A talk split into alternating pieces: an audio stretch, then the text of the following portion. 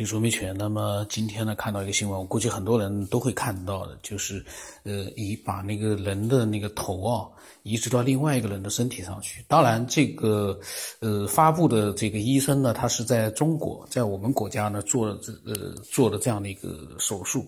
在一个中国医生的指导下做了这样一个手术。那么这个手术呢，他说是获得了成功了。当时我看到这个消息，其实我还是很疑惑的，因为他呢是用两个尸体来去做这样的一个手术，但是呢，他说在老鼠身上，还在其他的一个猴子身上，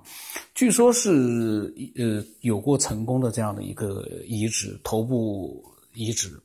呃，那么我我觉得呢，这个头部移植应该不会是那么简单的，因为这个里面很复杂，移了头部之后啊，比如说这个头。头部它的里面的那个大脑，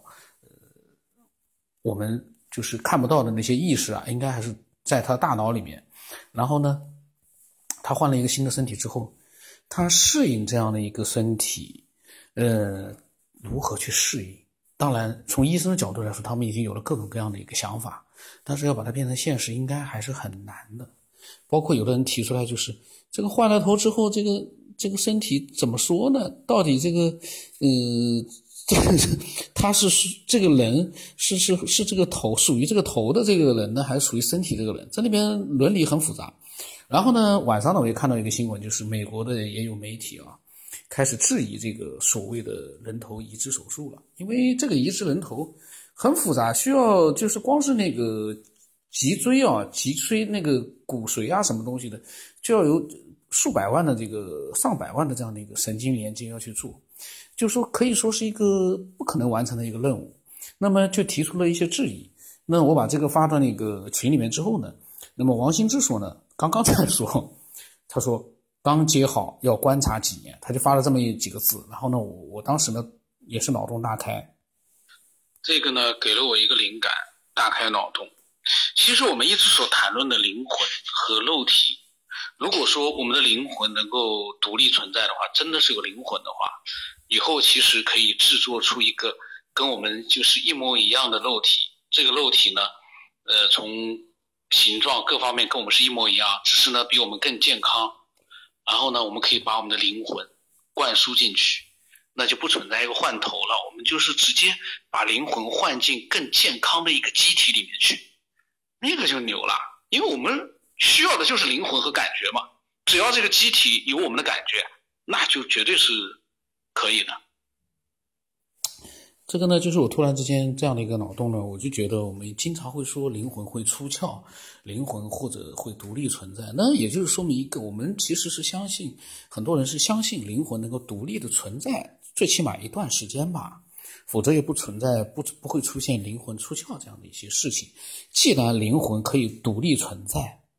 那也就是说，其实我们意识，比如说我们现在的人，就是包括了意识和机体，就是这个肉体。那灵魂是最主要的那样一个感觉，呃，或者是一个无形的这种，就是最重要的这样的一个东西。它能让我们思考，能让我们感觉，能让我们获得我们肉体，呃，就是说各种各样的一个。机能的一个开展，那只要把灵魂独立的灵魂，如果说，比如说这个人他生了病了，他的身体得了重病了，不需要换头了，不管他是不是什么瘫痪，不重度瘫痪，不需要换头这么复这这样了，嗯，以后未来我相信啊，是不是可以制造出呃我们的机体，就是。制造出我们的这样的一个完全一模一样的呃肉体，那么这样一个肉体可能它是没有感觉的，因为它没有灵魂，大脑各方面的机能是一样的，就是物质呢，从物质的角度来说，它是跟我们人体呢呃结构是一模一样的，外形呢可以跟我们也是一样的，关键的就是把那个灵魂灌输进去，就是说这个东西做出来了，它没有灵魂。我们把灵魂灌输进去，那么一个新的健康的生命就诞生了。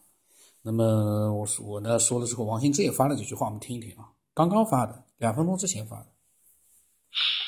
人无非就是一个，就是呃，这辈子一个记忆记忆体吧，啊，储存库吧，啊，这是一个，还有一个就是呃，所谓的那个叫什么 D 八，D 八是阿雷耶识吧，就是一种总值吧，啊，情绪的总值在，啊，为这几种东西吧，呃，这几种东西如果说能够能够那个储存的话，那么。这个机体应该不是问题吧？这这应该都不是问题。如果把这个东西能换在一个人造的一个机体上，啊，它那那就成功了。那问题能做到吗？嗯，你说换头的话，现在也不知道啊，呃，还在观察中呢。那他能存活多久啊？他是否说接完头的话能扭转命运呢？因为这个人的命，也许是，比如说，可能这么他这么转移啊，能让他活下来，可能也是命运注定，他死不了，对吧？你本来不愿动手术，他也死不了。动完手术呢，哎，可能他活的时间，也就跟你那个命运的时间，估计也差不了多少。难道真的能扭转命运啊？那这个。如果真能扭转命运的话，那整个宇宙的规律都不是被他颠覆掉了吗？这这可能吗？能量不是守恒原则吧，对吧？你呃得到一点一些东西，必然失去一些东西。那就算你的生命延长了，在他在其他的层面，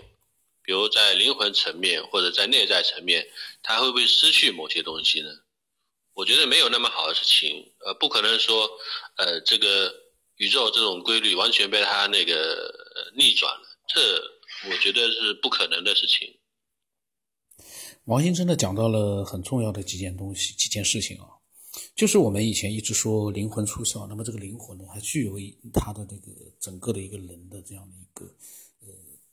就像是正常的思维、正常的一个记忆，因为。我们听到很多人在讲他们的故事的时候，好像这个灵魂是知道他是谁的，那就存在一个问题，就是我们的所有的记忆是不是都被包含在灵魂里面了，并不是说灵魂脱离了我们的身体，我们的记忆还在我们的身体里面，是不是？其实本身这个灵魂无形的东西就已经包括了我们人人体的，我们从出生到最后灵魂。出体的那样的一个整个过程的所有的记忆，